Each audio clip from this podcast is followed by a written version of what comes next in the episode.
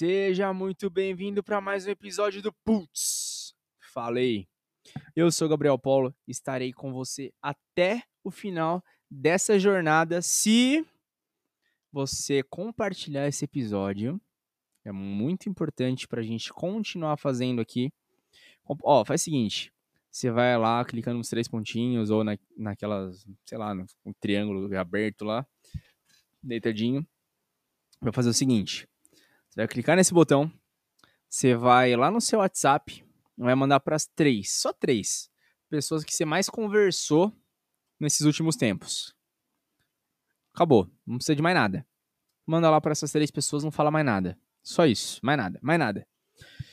E não esquece de me seguir no Instagram, que é @gabrielpolo, lembrando que Polo tem dois L's, então é P O L L O.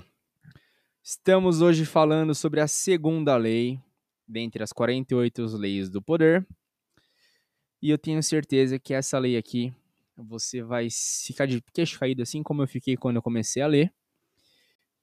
Ó, só de ler o título já dá um bug na cabeça, que é Não confie demais nos amigos e aprenda a usar os inimigos.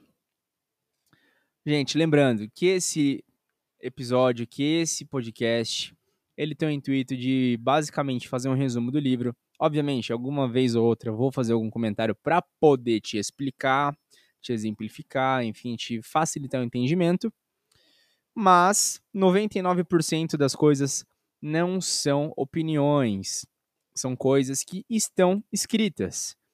Então, portanto, não me julgue, portanto, julgue o cara que escreveu o livro e tá tudo certo, porque eu só tô te passando um conhecimento então, assim, se você for uma pessoa que seja, entre aspas, fraca para entender o que eu estou fazendo, nem escuta, nem precisa ouvir. Agora, se você for uma pessoa ambiciosa, uma pessoa que quer aprender, que quer crescer na vida, que quer ter poder, cara, esse episódio é totalmente seu. Esse, esses próximos 46 episódios, contando com esses, são totalmente feitos exclusivamente para você. Fechou? Eu fiz o primeiro episódio mas nesse específico eu vou fazer uma coisinha um pouco diferente. Mas eu tenho certeza que vocês vão curtir. Bom, então vamos lá, vamos começar. Não confie demais nos amigos. Aprenda a usar os inimigos. Bora. São levados à inveja de maneira mais rápida. Ou seja, te trairão. Os inimigos, eles são bem mais fiéis. Eita! Eita, já começou com uma paulada na cara. Como assim? Ô, oh, vem cá. Você já contou alguma coisa pro amigo seu e ele ficou. Ah, mas será que ia dar certo? Ô, oh, aí não vai dar certo, não, moço. Ô, oh, sai dessa vida aí. Ficar fazendo essas coisas aí não vai te levar a lugar nenhum. Pois é. 90% disso é inveja. 90% disso é inveja. E aí, consequentemente, eles vão virar as costas, vão falar mal de você, Consequentemente, eles vão começar a querer te usar quando começar a dar certo, enfim. Os inimigos não, eles estão lá de boa, fala, puta, aquele cara lá é um puta cuzão, desculpa as palavras aí. Aquele cara lá é um puta mala. Aquele cara lá não presta não, moço. Aquele cara, mas tá lá, toda vez falando a mesma coisa. ai, ai, ai. Bom, eu vou ler um trecho do livro, porque eles contam histórias maravilhosas, e essa é a diferença do primeiro capítulo, que eu não contei direito a história, provavelmente, mas deu para entender o contexto, então é isso que importa. Mas eu vou ler exatamente uh, copia e cola como está escrito. Porque. E depois eu vou explicar. Fechou? Tá combinado? Então vamos lá. Em meados do século IX, um jovem chamado Miguel III assumiu o trono do Império Bizantino. Sua mãe, a imperatriz Teodora, fora banido para um convento. E seu amante, Teo, eita, Teótisto, assassinado, encabeçando a conspiração para depor Teodora e colocar no trono Miguel. Estava o tio de Miguel, Bardas, um homem inteligente e ambicioso. Miguel era agora um jovem e inexperiente soberano, rodeado de conspiradores, assassinos e devassos. Nesse momento de perigo, ele precisava de alguém em quem pudesse confiar para seu conselheiro, e pensou em Basílio, seu melhor amigo. Basílio não tinha nenhuma experiência em governo e política de fato. Ele era o chefe dos estábulos reais, mas tinha provado seu amor e gratidão diversas vezes. Os dois haviam se conhecido faziam poucos anos, quando Miguel estava visitando os estábulos na hora em que um cavalo selvagem se soltou. Basílio, jovem cavalariço de uma família de camponeses da Macedônia, salvou a vida de Miguel.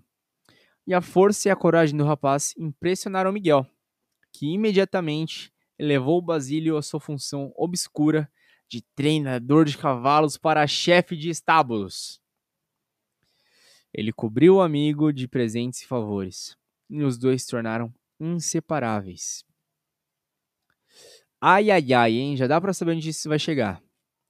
Basílio foi mandado para a melhor escola de Bizâncio, e Rude Camponês se transformou no cortesão culto e sofisticado. Agora, Miguel era imperador e precisava de alguém fiel, a quem mais ele poderia confiar o posto de camareiro-mor e conselheiro-chefe, senão ao jovem que lhe devia tudo. Tem um, uma passagem aqui de Luís XIV que é assim: Sempre que ofereço um posto vago, faço centenas de descontentes e um ingrato. Só essa passagem aqui já acabou tudo. Basílio, voltando aqui, desculpa. Basílio poderia ser treinado para a função. E Miguel o amava como um irmão. Ignorando os conselhos de quem recomendava Bardas, muito mais qualificado, Miguel preferiu o amigo. Basílio aprendeu bem e em breve estava aconselhando o imperador em todas as questões de Estado. O único problema parecia ser o dinheiro. Basílio nunca tinha o suficiente.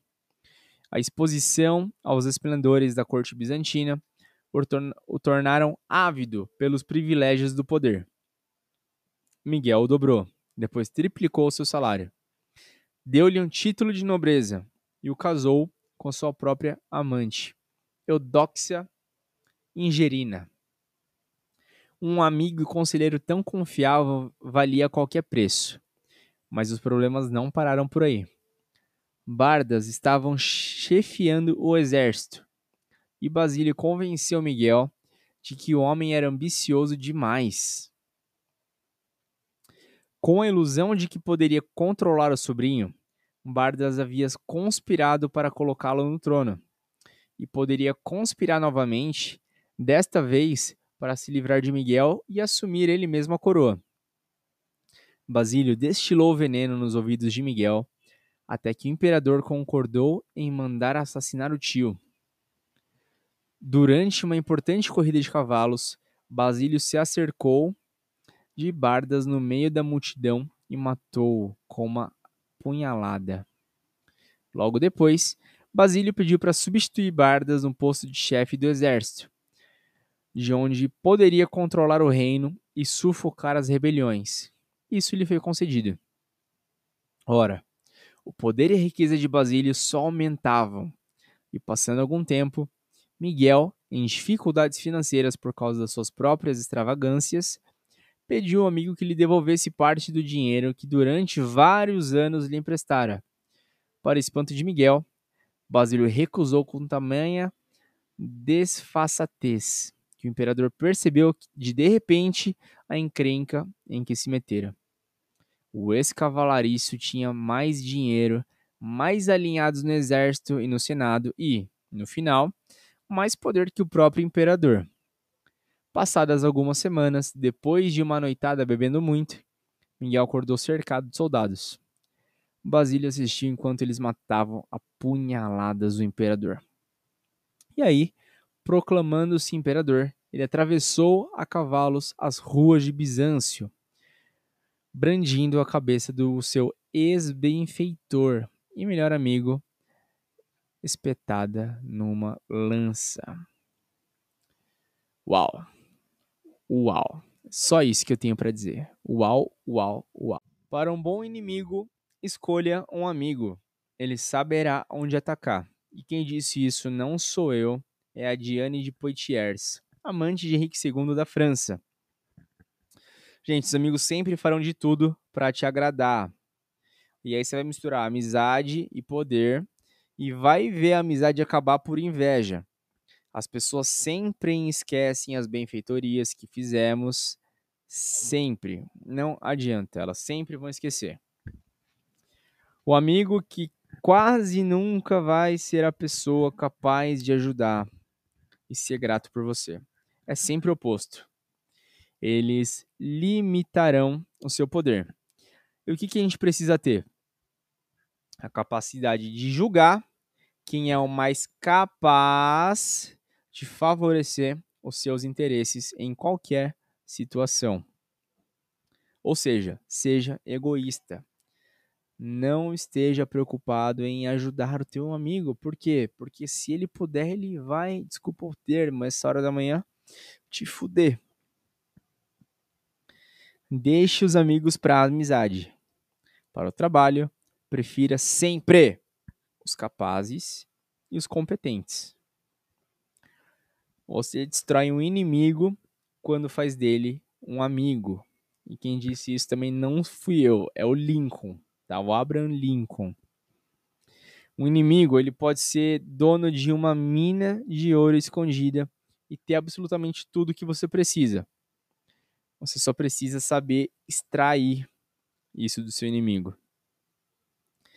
Ter inimigos pode sim ser positivo, pois você irá sempre se fortalecer, fortalecer o importante é sempre estar numa batalha sabendo que irá vencer. Como assim? Pensa no, nesse caso, por exemplo, se o, o Miguel tivesse escolhido o tio dele ao invés do amigo, ele iria ter se fortalecido, certo?